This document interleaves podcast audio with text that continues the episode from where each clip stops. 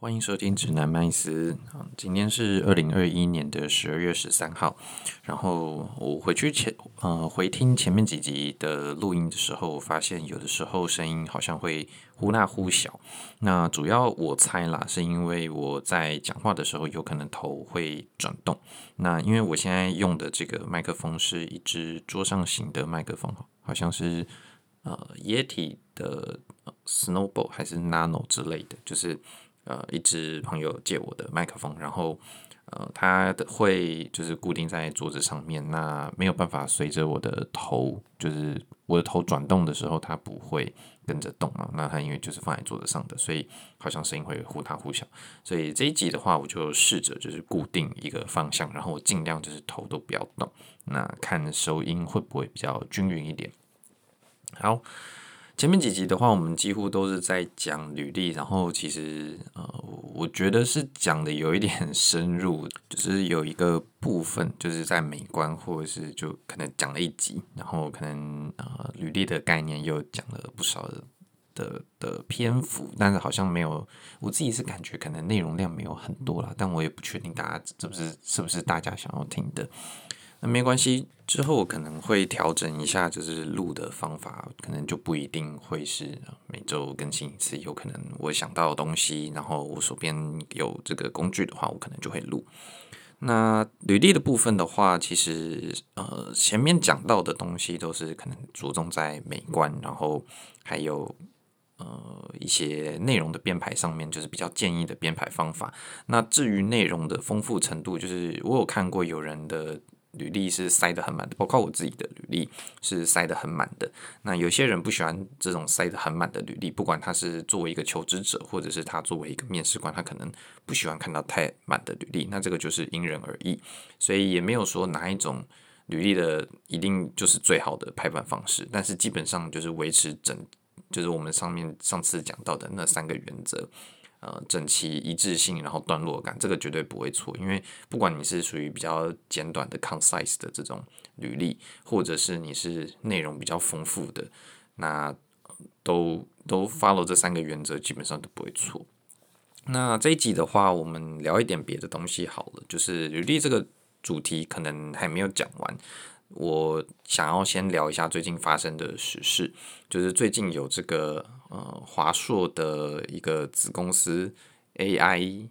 A I C S 啊，还是 A I S C A I C S 对 A I C S 这间公司的话，它在 P T T 上面被人家提报，就是它有羞辱性面试的疑虑。那呃，我我简单跟大家回顾一下，就是有一个台大资工所的毕业学生，然后他去。华硕就是的这个 AICS 的 team 去面试，那他在二零一九年的时候面试的经验就不是很好，就是有一种呃主管可能会问你说，面试的主管其中一个啦，不是他遇到的所有面试主管，就是他好像前面面试的几个好像都还 OK，但是最后有一个可能副总之类等级的人来面试的时候，他的感觉不是很好，那。遇到的问题大约就是，呃，可能那个主管问他说：“你想要用 A 城市语言还是 B 城市语言呢？”然后他就说：“好，那我那我选 B 城市语言。”结果这个主管就说：“哼，就是我们通常都是用 A 城市语言的，你怎么会选 B？” 那当然，就是面试者听到这种问题的话，都会心里就觉得：“我靠，你那当初挖洞给我跳，你既然就是希望用用。”用 A，那那你就跟我讲用 A 嘛，我也不是不会用 A。你既然要给我选，你就不要挑挑三拣四的。那他问了很多类似这种的问题，然后还有更严重的一点的，就是诶，你理论强还是实物强？然后这种一定就是说你要比较两个能力到底哪一个比较好嘛，就是突出一点点。那这个求职者可能就是说他理物理论比较强，可能他认为自己从研究所刚出来，然后还没有太多的面试经验，呃，也不不是面试经验，还没有太多的工作经验，所以他比较偏向就是认为自己理论强一些。那这个面试官呢，听到他说理论比较强，他就说哦，我们这边要的是练呃理论跟实务都强的人。然后这这个这就有点扯嘛，因为。你给人家选一个选项，然后你又就是在里面挑三拣四的，这个当然就会有这种很求职者很不好的感受，就是除此之外还有很多啦。其实有兴趣的可以去找那个关键字，就是 A I C S P T T，然后就可以看到这一篇面试的文章的分享。那包含他最后就是面试到的薪资，就是这个这个 team 是在新加坡的，所以要去新加坡工作。那新加坡工作的话，我跟大家你先简单讲一下台湾这边呃硕士刚毕业的呃人才的几薪大约啦，可以抓一个八十到一百出头，就是软体工程师的硕士。也大约可以抓到这一个范围，那当然好一点的可能可以到一百二、一百三，那差一点的有的时候可能会找到就是呃六七十的，但是基本上大约会大部分可能呃六十 percent 的的机会都是会落在呃八十到一百左右之间，就是刚毕业，然后或者是毕业一年之内的这样子的呃履历的话，通常啦，我不是说绝对。好，那这是台湾这边的薪资。那新加坡的话，大家知道它的物价比较高。那至于高多少，这个其实也可以去参照一些一些资讯，不管是租房的价格或者是物价指数这些的。那抓出来的倍数的话，大约是在两到三倍。那反映出来的薪资，其实在新加坡的薪资也差不多会是两到三倍。换句话说，你在新加坡拿到的这个等值的台币，假设在新加坡拿到一个两百万的台币的话。呃，两两百万台币年薪的一个 package，就是一一整包年薪的话，换算回来，其实相当于你在台北拿到一个大约也是八十到百左右的一个薪资。所以你可以想象说，哎，我如果在台北这边都可以找得到一个年薪百万的软体工程师的工作的话，那我去新加坡，照理来讲，应该也是要会可以拿到一个两百万到三百万之间的一个薪资，才是比较符合当地的水准的。这个就是有点像是，嗯，不是拿绝对的薪资来做一个一个全球人才的呃思考。就是之前 Google 人资长好像在某一个 YouTube 的 YouTuber 的访问里面也有提到说，Google 的核心也是根据就是全球不同地区它的薪资竞争力去做一个调整的。所以台湾的 Google 工程师的薪水就是会比美国 Google 工程师的薪水来得低。那主要有两个考量，一个就是包含物价。的考量就是台湾的物价税制啊，其实没有美国那么高。那另外的话，就是美国那边对于软体工程师的人才的竞争是更强的，所以这样子的需求，以人才市场来讲，其实每一个人才是供给方，那公司的话其实是人才的需求方。所以在这个供需法则底下，其实会发现说需求的量是很大的，代表说人才的竞争。是很强的，那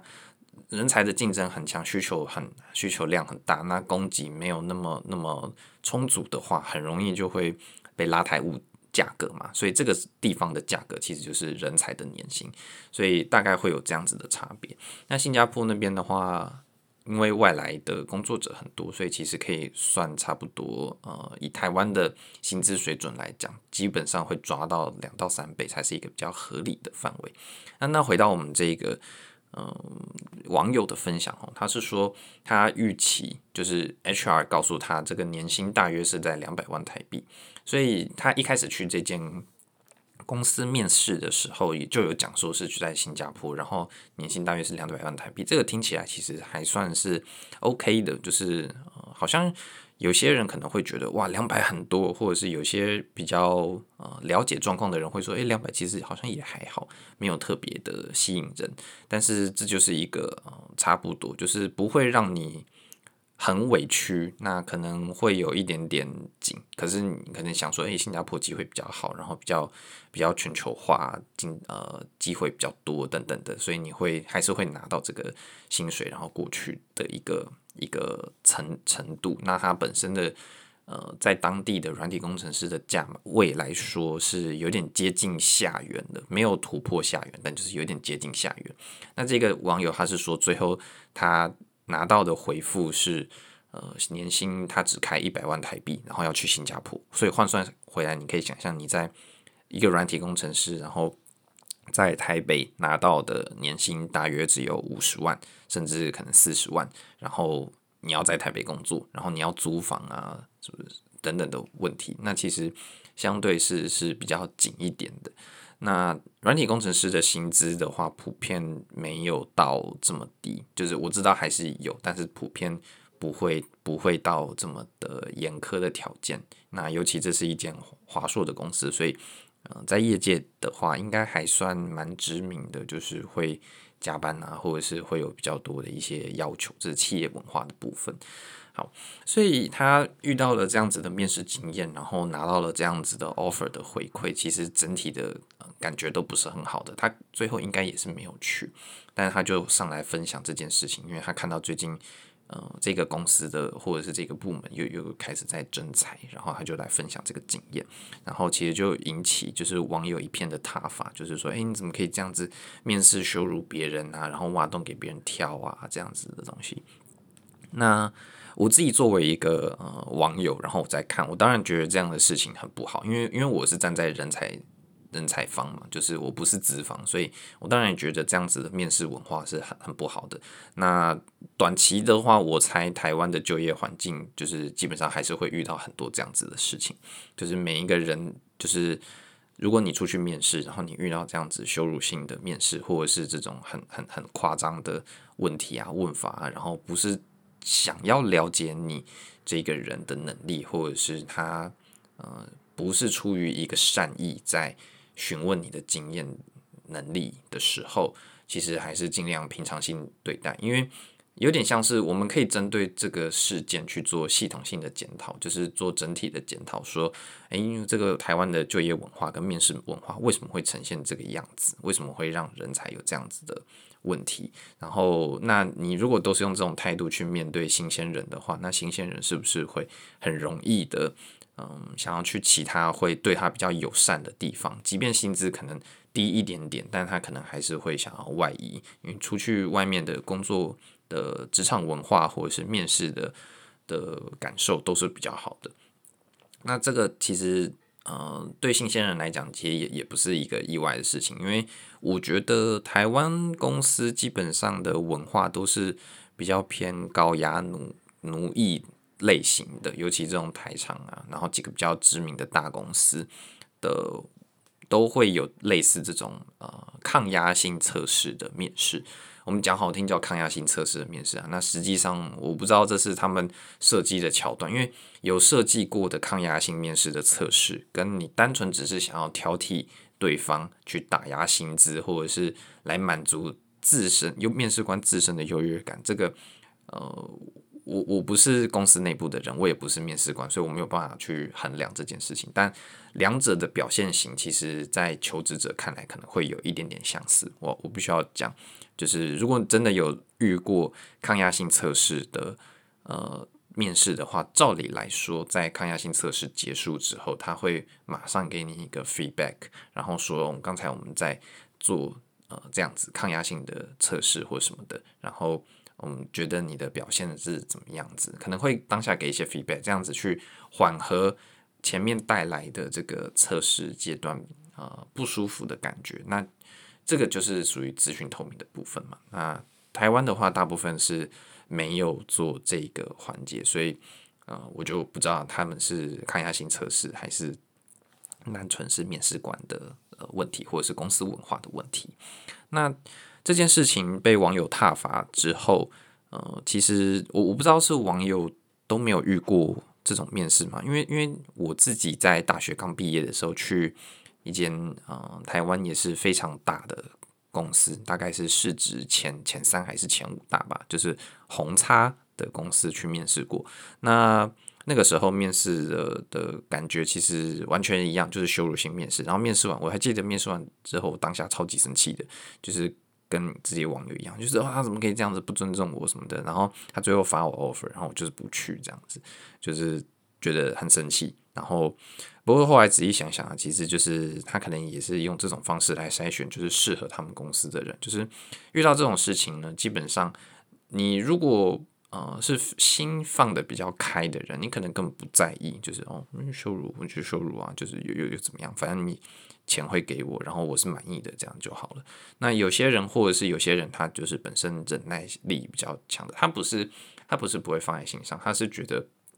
哦，我可以忍耐，然后我不 care，我看到的是更多的机会，例如说。呃，以这个网友的来讲，他可以去新加坡工作。那以我那个时候的例子来讲，可能那个时候是去中国工作。然后中国的话，那边可能会有一些其他的机会。所以，如果你是很看重这样子机会，或者是这个公司的品牌名称可以为你的履历带来加分的话，那好像其实也没有什么什么大不了的。反正进去，呃，忍气吞声嘛，就是很多时候是是这个样子的。那。这个我就觉得有点像是，也可以让公司有一个筛选了，就是什么样子的面试官，你最后会挑到什么样子的人，其实机会是蛮高的。那这样子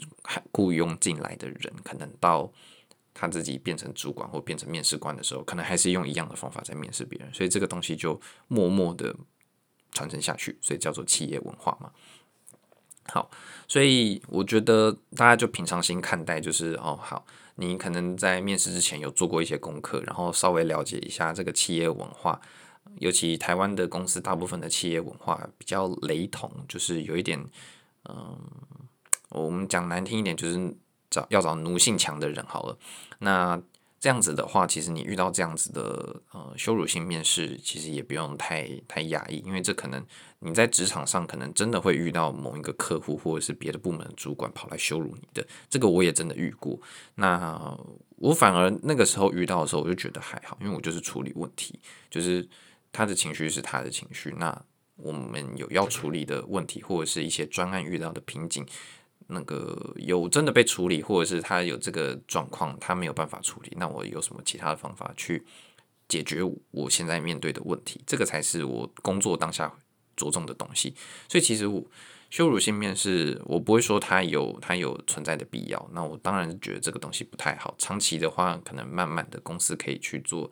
这样子的调整，是是比较理想的。那求职者在遇到这样子的问题的时候，嗯、也可以分享出来，告诉大家说这间公司的公司文化是这样子。因为对大部分的求职者来说，资讯是很不透明的。那有这些前辈的分享的话，当然会让后面的求职者有比较多的心理准备。可能大家心里有底说，说哦，这间公司可能就是会问这样子的问题，或者是用这样子的方式进行面试。那在面试的时候遇到这样子的状况的时候，我们就比较不会当下反应不过来，或者是觉得呃很难受。就是哦，这个完全不是我预期该有的啊！就是为什么为什么我要这样子被被骂、被被欺负什么的？那可能就是哦哦好，那你就真的跟大家讲的一样诶。哦，那我那我再想一下好了。那他如果薪水给的 OK 的话，好像好像也可以。就是你可以，就是会会比较多的想法跟比较多的准备，你就不会在面试官。你真的想要这份工作的话，你反而当下是忍得下来的。就像我刚才讲的，我在职场上遇到这种。情绪性的问题，或者是有压力性的情境的时候，其实还是回归到我要解决的问题。那对求职者来说，要解决的问题就是，我真的想要进这个公司，或者是哦，你你真的这样子对我，那那我其实没有那么想要进这间公司，那我就是把剩下的流程走完就好了。那大家好聚好散，就是也不用当下跟他呛起来或什么的，因为这对自己没有好处。那至于在业界被封杀这件事，因为这个网友还有说，请他呃人资还是 HR 还是 Hunter，就是猎人头，有希望他不要分享这样子的面试经验，然后说什么可能你会在业界被封杀。我自己是觉得，就是你你你只是一个面试经验，然后你如果当下没有跟他抢起来，然后你说要被封杀，基本上是不太可能的，因为那只是一个面试，那个也不是你跟他有工作过，然后。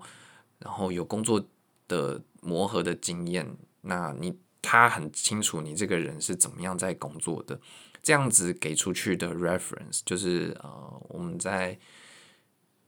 雇佣人的时候可能会打电话给一些前面的呃雇主，然后去问说这个人工作的表现，所以你没有真的跟这个人工作过的话，这种 reference 通常效力是很低的。那当然他可能会。在别人的潜意识里面种下一个种子，但是本质上还是说，如果我相信啊，就是如果双方都是有善意的话，其实那个一个电话或一个面试，他只要有跟你接触过，基本上就呃可以消除这样子的疑虑。所以我觉得分享的时候也不用带太多情绪性的问题。那这个网友分享，我觉得他的内容其实没有太情绪性的的字眼，就是。呃很多脏话，或者是很不满，可能时过境迁了，他也没有那么生气，他就是想要跟大家分享这样子不好的经验而已。那但是大部分的网友其实是还蛮呃激动的，就是好像好像大家面试没有遇过这种状况一样，我自己是蛮意外的，因为我自己遇到这样子的面试其实也不止一次，所以呃。大家作为一个求职者，就是做好一个一个心理准备，就是如果有遇到这样子的公司，尤其是你在提前做资料的时候，呃，做做面试准备的时候，在查资料的时候，有发现这间公司的文化有可能是这样子，比较嗯，不管是高压式的管理啊，还是属于军队化的管理啊，还是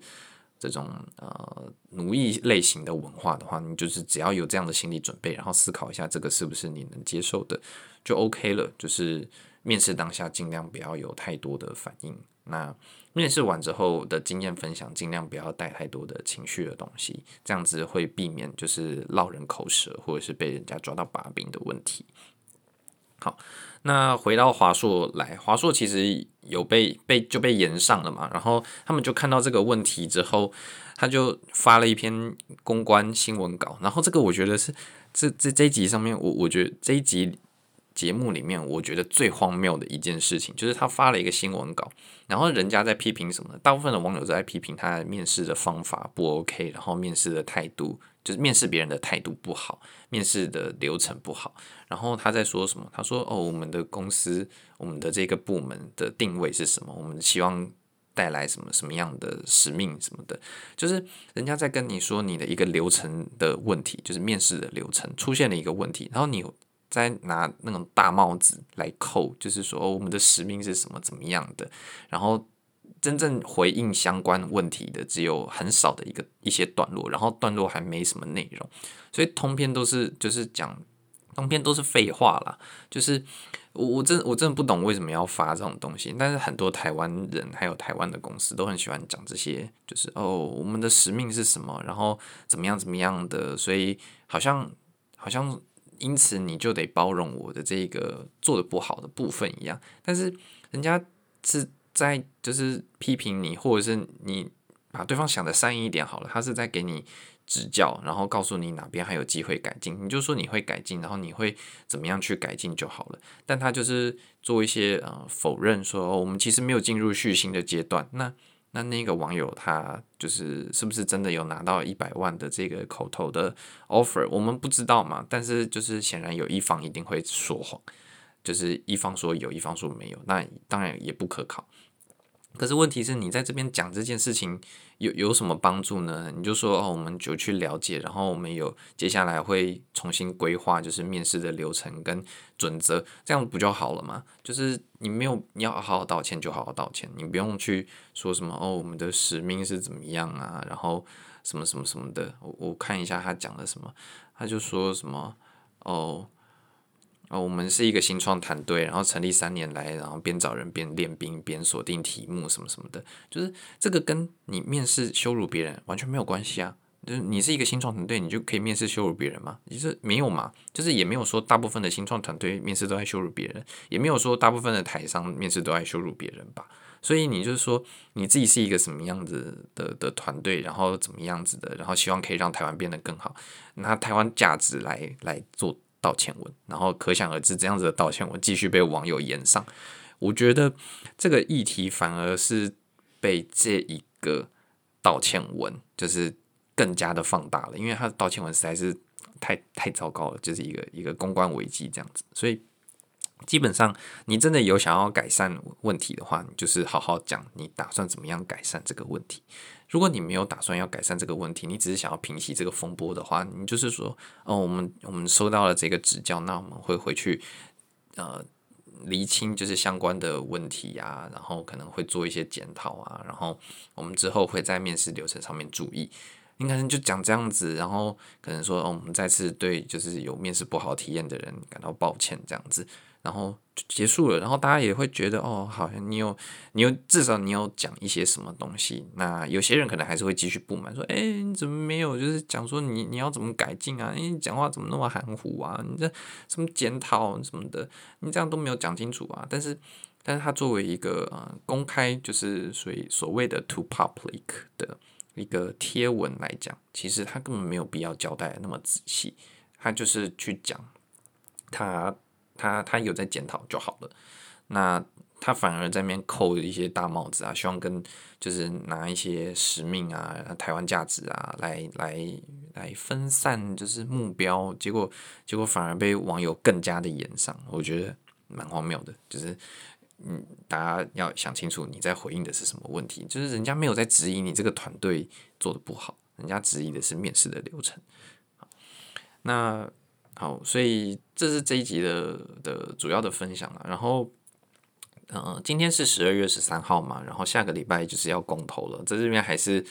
呼吁一下大家要注意自己的呃所谓的公民权，也就是投票权的部分，就是。尽量还是去投票，不管你是同意还是不同意。然后我这边也没有想要鼓吹大家去什么四个同意、四个不同意，因为我觉得好像你你这样子把问题太简化了。我看到网络上很多人在鼓吹，就是什么四个同意、四个不同意，那这样问题都很简化。就是你你为什么不是把议题拆开来看，然后去去分析每一个议题，就是该怎么怎么做，就是。对每一个人来说，我认为你都要去简单的理解一下这些议题背后代表的是什么，然后去履行你的公民权利，就是去去投票，去发表你的意见，用用投票来发表你的意见。那最简单的方式其实就是看这个理由书跟政府的答辩书。那我是以我自己是看完了啦，就是那个选举公报那种东西，网络上的那种懒人包，我觉得大部分都已经有自己的立场。呃，是可以看的，就是你可以去看说，哦，为什么大家会觉得这四个议题？因为其实前阵子很多懒人包就会说，诶，这四个议题他为什么会选择都不同意？他为什么会选择都要同意？就是你可以去看大家的意见，然后在心里有一个呃，同样去行塑一个你自己的判断。但是别人的东西都只是参考，不要尽量不要照抄，就是有自己的想法还是蛮重要的。那选举公报的东西，我觉得是是一切的基础，就是他去提出这个公投的理由书是什么，然后他政府的答辩是什么，政府认为这件东这个理由书提出来的，或者是公投议题，它的呃利弊分析会是什么样子，这个都是可以去看的。那但是我自己是觉得啦，这这公投议题还有这些。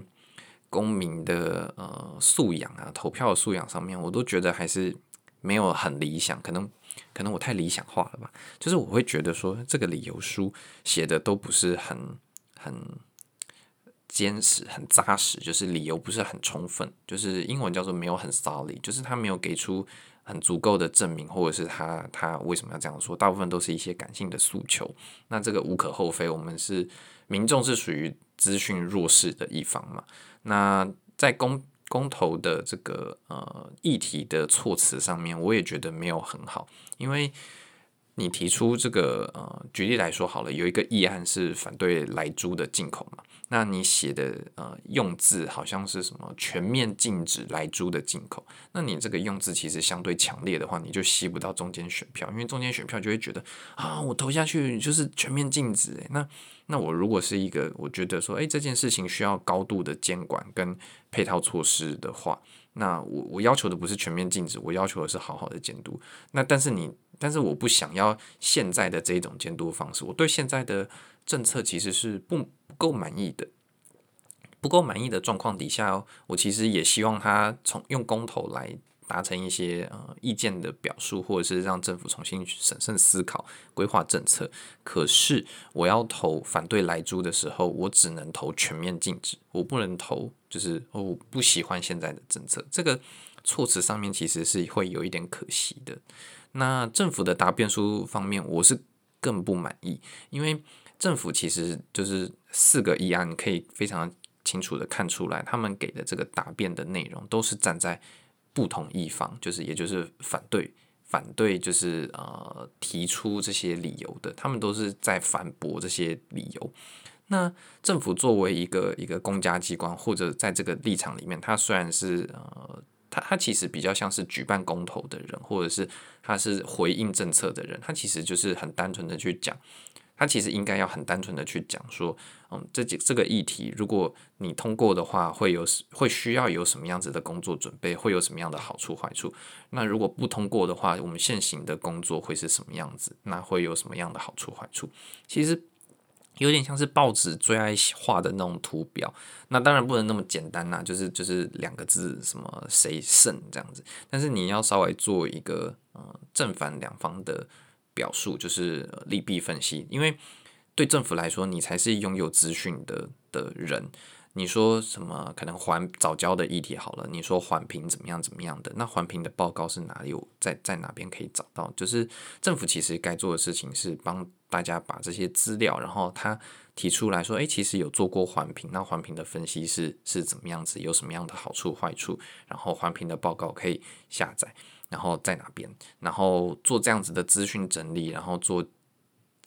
总结，然后但是同时也去带说利弊分析。他可以在这样子的架构里面去塞一点点他的意见，因为当然政府不希望自己提出来的政策，因为后面一定代表很多人有在花心力跟花心思规划嘛。我们我们不讲就是什么，呃。呃，权力勾结或什么的，但是就是他可能会有一些，嗯，他他已经投注下去的人力啊，然后一些人付出的心力这些东西，那我们就单纯从这件事情的考量来看好了。就是假设你已经头洗下去，洗一半，然后别人跟你说，哎、你不能这样洗头啊，你就是你你应该你应该要先先怎么样，再怎么样，然后你才可以洗头，然后你。一定也会觉得就是不高兴嘛。可是，可是政府它是一个第三方的角度，他手上也有那么多的报告，那么多的资料，他他也做了，就是他把反对的理由提出来了。可是他没有写说，那如果通过的话，就是或者是。他不用写通过的话，他要做什么？因为这个就是通过了之后，再请啊政策制定者或者是行政院什么的部会再去研拟嘛。但是他可以说，就是这件事情通过的好处、坏处是什么，然后可能潜在的成本是什么，然后这些报告的资料在哪边可以取得。政府写的答辩书是比较多数字跟呃研究资料佐证的，可是我其实也找不到那些研究资料的呃原始资料，所以我觉得。就看起来很像是政府在在防御自己的政策，那并不是跟民众站在一起，就是说，哎，今天有人提出这样子的疑虑，这样子的意见，好，那我们就是来呃审慎的思考一下，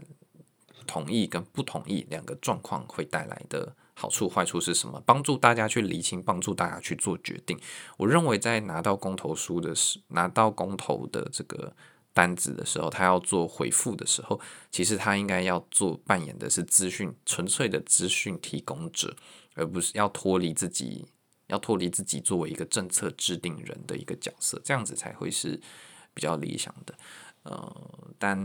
已经发生了嘛，那大家至少还是把就是公投的理由书看一看，然后呃政府的答辩书看一看，最少可能这样子，因为这个是会寄随着投票通知单寄到大家家里的。那如果有兴趣对议题做更深入的了解的话，尽量上网去找一些相关的资料。网络上也很多懒人包。那唯一要注意的是，看这些懒人包的时候，要尽量不要被呃制作懒人包的制作懒人包的人的既定立场所影响。因为大家在做懒人包的时候，一定都会有一些。自己的立场，或者是自己的意见，或者是懒人包的出发点，可能就已经是他要投同意或者是不同意的。那这些都是别人的意见了，所以在看的时候，可能稍微注意一下，就是不要被太容易带着走。那最后形塑一个自己的决定好了，然后再十二月十八号的时候去去投票这样子。那要注意，如果有发烧或者是。呃，一些感冒症状的话，尽量还是打一九二二，就先暂时。呃，我我记得好像有一个防疫投票的圈票处吧，我觉得这这也蛮神奇的。就是你你发烧的话，是不是应该就就不要让他进投票所，还是怎么样的？但呃，这次的可能可能这会影响到你的公民权利啦，所以这一次还是有这个防疫的圈票处。呃，我自己是蛮蛮期待，就是看可以观察。不是说呃对投票的结果有什么期待，我是蛮想要观察这一次呃四个议案的公投，然后呃台湾民众投票出来反映反映出来的民意是什么样子的，我其实蛮好奇的，就是站在一个观察的角度。那大家尽量还是去投票，因为这个是你的权利，不管你是同意还是不同意。这个跟罢免案不一样，罢免案是你要超过选区可能百分之五十的人，然后再什么有效票什么的。所以你的投票如果根本没有超过百分之五十，投票率没有超过百分之五十的话，罢免案是直接不成立的。所以如果你不想要罢免某一个人的话，你可能干脆不去投票就好了。但是公投不一样，公投是。嗯，只要有效票超过四分之一的人数，然后有效票多于无效票，那公投案就会成立。所以，呃，如果不同意的话，还是要去投。那同意的话，当然就不用讲的是一定要去投，这个才会成立。所以大家尽量就是用行动，用投票的行动来来彰显自己的声音。好，这期先这样子，大家拜拜。